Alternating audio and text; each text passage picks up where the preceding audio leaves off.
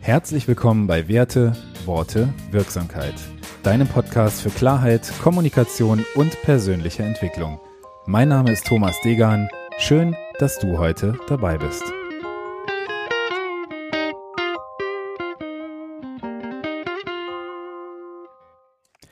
Episode 26. Selbstbild und Fremdbild, ein Blick aus dem Fenster. Ja, schön, dass du wieder dabei bist. Ähm, freut mich, dass dich meine Themen interessieren. Heute habe ich ein Thema mitgebracht. Äh, ich hatte die letzten Tage einige Führungskräftetrainings in digitaler Form wieder, in denen es in diesem Modul um das ähm, Thema Feedback ging und warum es wichtig ist, Feedback zu geben, Feedback zu empfangen und was es damit auf sich hat, möchte ich dir heute anhand eines kleinen Modells erklären. Das Ganze nennt sich das Johari-Fenster und der Name ist ähm, erstmal ganz interessant. Also die beiden ähm, Entwickler dieses Modells ähm, hießen eben Joseph Luft und Harry Ingham, also Joe und Harry, Johari. Und ähm, das ist eine ganz interessante Sache. Warum das Johari-Fenster? Worum geht's heute? Es geht um die Frage, wer du für dich bist und wer du für andere bist. Denn wir Menschen haben verschiedene Gesichter und werden von unterschiedlichen Personen auch unterschiedlich wahrgenommen. Und wenn du in deinem Beruf, in deinen Beziehungen, in deinem Privaten erfolgreich sein möchtest, dann ist es wichtig und notwendig, dass du ein realistisches Bild von dir selbst hast oder entwickelst und damit die Wirkung, die du auf andere Menschen erzeugst, möglichst treffsicher einschätzen kannst. Und außerdem hilft dir das Wissen, um eben diese Unterschiede von, vom Fremd- und Selbstbild auch ein besseres Verständnis für andere Menschen zu haben. Und dazu ist das Johari-Fenster der beiden Sozialpsychologen Joseph Luft und Harry Ingham eben ein wunderbares Modell. Es ist aus dem Jahre 1955, hat aber an Aktualität, wie ich finde, nichts eingebüßt. Lass uns doch mal einsteigen. Schauen wir uns erstmal an, wie unser Selbstbild überhaupt entsteht. Denn das Bild, was wir von uns selbst haben, das unterliegt verschiedenen ähm, Mechanismen, die sich so in unserer Psyche abspielen. Das ist zum einen die selektive Aufmerksamkeit. Wir haben nicht unbegrenzte Aufnahmefähigkeit für Informationen. Es gibt immer Wahrnehmungsfilter, die dafür sorgen, dass nur ein Teil der Reize aufgenommen werden, die du den ganzen Tag ähm, eben um dich herum verspürst und diese Reize eben verarbeitet werden. Andernfalls würden wir verrückt werden. Dann ähm, gibt es das Streben nach Selbstschutz, also einen Überlebenstrieb, nach, ähm, nach einer Selbstwerterhöhung, ähm, dass Informationen, die von deinem Weltbild, von deinem Selbstbild eben ähm, abweichen, irgendwo ausblenden oder umgedeutet werden. Das heißt, dass äh, beispielsweise Misserfolge Pech zugeschrieben werden und Erfolge dem eigenen Können. Und genauso reagiere ich, reagierst du, wenn es um Selbstwahrnehmung und deren Stabilisierung geht. Selbstwahrnehmung heißt, dass du aufgrund von Beobachtung deiner selbst Rückschlüsse auf deine Eigenschaften und Gefühle ziehst. Ein Beispiel ist eine Wenn-Dann-Verknüpfung oder eine, eine Reiz-Reaktionsverknüpfung, weil ich das getan habe, bin ich so. Und der letzte Punkt ist die Selbstaufmerksamkeit. Wir beobachten uns, wir können aber mit unserer Beobachtung nie alle Aspekte, die uns darstellen, wirklich wahrnehmen. Und da kommt das Johari-Fenster zum Tragen. Deswegen lass uns jetzt nochmal schauen, wie das Fremdbild entsteht. Wir bewerten Menschen aufgrund von äußeren Merkmalen oder das Verhalten, was wir bei diesen Menschen beobachten. Das heißt, wir schließen auf bestimmte Eigenschaften. Und welchen Eindruck wir bei jemandem dauerhaft und nachhaltig hinterlassen, das wird ganz entschieden vom ersten Eindruck geprägt. Ja, der erste Eindruck zählt, kennt man ja. Und die Informationen, die danach kommen, die haben weniger Einfluss mit Ausnahme des letzten Eindrucks. Hierzu kannst du dir auch gerne nochmal von Daniel Kahneman das großartige Werk Schnelles Denken, Langsames Denken zu Gemüte führen. Da wird dieser Prozess des ersten Moments und des letzten Moments eben wunderbar auch nochmal dargestellt. Und das, was du äh, über einen anderen Menschen denkst, was du über einen anderen Menschen glaubst, das ist immer eine Einschätzung, die von deinen eigenen Einstellungen, deinen Glaubenssätzen und deinen Werten als Beobachter beeinflusst wird. Das heißt, deine Überzeugungen über die Eigenschaften einer Persönlichkeit beeinflussen immer deine Wahrnehmung. Dann lass uns das Johari-Fenster jetzt einmal anschauen.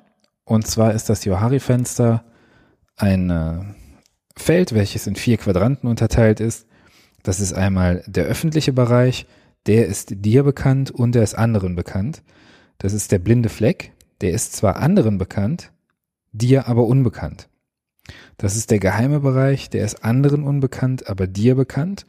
Und das ist der unbekannte Bereich, der ist weder dir noch anderen bekannt. Und dabei geht es um eine Selbstoffenbarung, dann lass uns diese Bereiche mal anschauen. Der öffentliche Bereich ist alles das, was du von dir preisgibst, also alles, was dir selbst und anderen Menschen bekannt ist, etwa wie dein Auftreten, dein Erscheinungsbild, deine Umgangsform, alles, was du so an, an ähm, im Außen wahrnehmbaren Dingen mit dir trägst. Das sind deine Eigenschaften, das sind deine ähm, Verhaltensweisen, das sind innere Haltungen, Einstellungen, wie beispielsweise deine Spiritualität, deine Einstellung zu bestimmten Dingen. Dann gibt es den geheimen Bereich und geheim bedeutet alles, was du selbst weißt und kennst, was dir also bewusst ist. Andere Menschen hingegen machst du das aber irgendwie unwissentlich oder auch bewusst nicht zugänglich. Dann gibt es den blinden Fleck und der steht für alles, was du aussendest, also alles, was du auf einer nonverbalen Ebene kommunizierst was von anderen also wahrgenommen wird, ohne dass du dir dessen bewusst bist. Andere erkennen Verhaltensweisen von dir, in diesem Fall, die du selbst vielleicht überhaupt nicht kennst, überhaupt nicht äh, bei dir wahrnimmst. Durch Feedback der anderen Menschen können Inhalte von diesem blinden Fleck in den öffentlichen Bereich verschoben werden. Und der unbekannte Bereich, der deckt alles ab, was weder dir noch anderen bekannt ist. Und die spannende Frage dabei ist jetzt, wie erkennst du dein Selbstbild? Und da möchte ich nochmal an die Einleitung kurz einknüpfen. Frage nach Feedback. Frage Freunde, frage dir nahestehende Personen, frage Familienmitglieder, Kollegen, Mitarbeiter.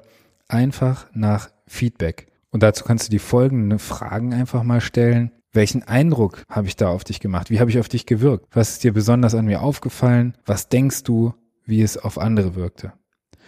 Und sei da bitte nicht persönlich angegriffen, wenn dir eine Feedback ähm, oder ein, eine Rückmeldung deines Gesprächspartners nicht gefällt. Hinterfrag da vielleicht noch mal ein bisschen genauer, wie das gemeint ist.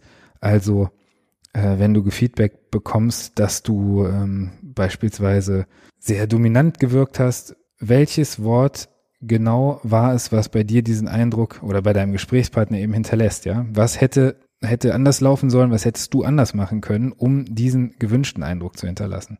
Also wichtig ist einfach dabei, dass im Feedback das Verhalten und die Wirkung dieses Verhaltens beschrieben wird. Das heißt, es ist wichtig darauf zu achten, dass das Verhalten von der Person getrennt wird. Also nicht du bist so und so, sondern du hast dies und das getan. Dann lass uns jetzt nochmal zum Schluss kurz schauen, wie du das Selbstbild und das Fremdbild übereinander bringen kannst ähm, ein wichtiger Punkt ist einfach, dass du Informationen über dich preisgibst. Lass andere Menschen erkennen, wenn etwas bei dir eine besondere Reaktion erzeugt. Wenn du emotionale Beteiligung verspürst, kannst du das also gerne thematisieren. Zum Beispiel so, dass du den Leuten sagst, was du gerade gesagt hast, trifft mich sehr, denn meine Sicht der Dinge ist so und so. Teil dich also mit, wenn deine Grenzen erreicht sind, zeig deine Bereitschaft, Feedback zu geben und fordere eben auch Feedback ein und sei bereit, dieses Feedback zu empfangen. Und wenn du feststellst, dass du die Wirkung, die du erzielen möchtest, nicht erzielst, dann frag, welches Verhalten genau diese Wirkung bei deinem Gegenüber erzielen würde. Das heißt, wenn du wertschätzender sein willst, beispielsweise zu deinen Mitarbeitern in deiner Beziehung, wie auch immer, dann frag dein Gegenüber, unter welchen Umständen es sich wertgeschätzter fühlen würde. Gewöhn dir außerdem an, dich für eine kritische Äußerung zu bedanken da steckt häufig das größte Potenzial, wo wir Themen draus mitnehmen können, wo wir lernen, wo wir reflektieren können. Es gibt natürlich die, ähm, die Möglichkeit, da noch so ein bisschen weiterzugehen. Das heißt, du kannst regelmäßig Besprechungen nutzen und im Anschluss an diese Besprechung dann in der kurzen Fragerunde einfach mal abfragen, wie deine Mitarbeiter, deine Kollegen, je nachdem, mit wem du gerade in der Sitzung bist, in dem Meeting bist, dieses erlebt haben.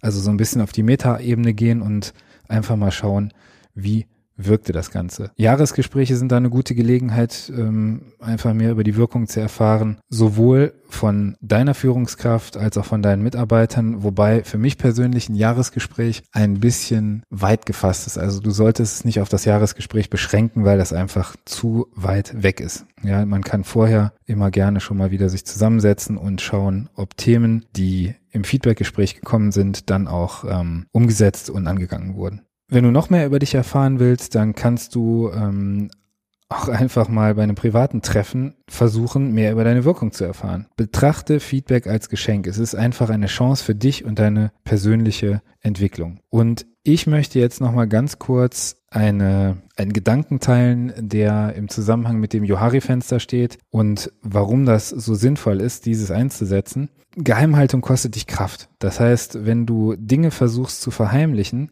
dann wendest du unglaublich viel Kraft auf. Und entwaffnende Ehrlichkeit entlastet dich und wirkt total menschlich und sympathisch. Versuch einfach aus dem Geheimnisbereich sozusagen in den Öffentlichkeitsbereich gehen. Zeig dich verletzlich, zeig dich menschlich, zeig dich, wie du bist. Und der zweite Punkt ist, dass wir andere Menschen brauchen, um unsere blinden Flecken zu erkennen. Das heißt, es gibt Dinge, die tust du, die, ähm, die strahlst du aus ohne selbst zu wissen, dass du es tust. Und da ist es total wirksam und hilfreich, von anderen Menschen einfach mal ein Feedback zu bekommen und diese blinden Flecken bei dir zu enttarnen. Fordere also Feedback und gib ehrliches Feedback. Und mit dem Gedanken möchte ich dich aus dieser Folge entlassen. Ich freue mich sehr, dass du heute wieder dabei warst und ähm, vielleicht teilst du mir mal mit, was es für dich bedeutet, richtig Feedback zu geben, was du aus Feedback machst und wie du mit Feedback umgehst. Außerdem lade ich dich herzlich in unsere Mastermind ein die via Zoom stattfindet. Melde dich da gerne. Die Kontaktmöglichkeiten findest du wie immer in den Show Notes. Ich freue mich, dass du dabei warst und bedanke mich. Bis zum nächsten Mal. Dein Thomas.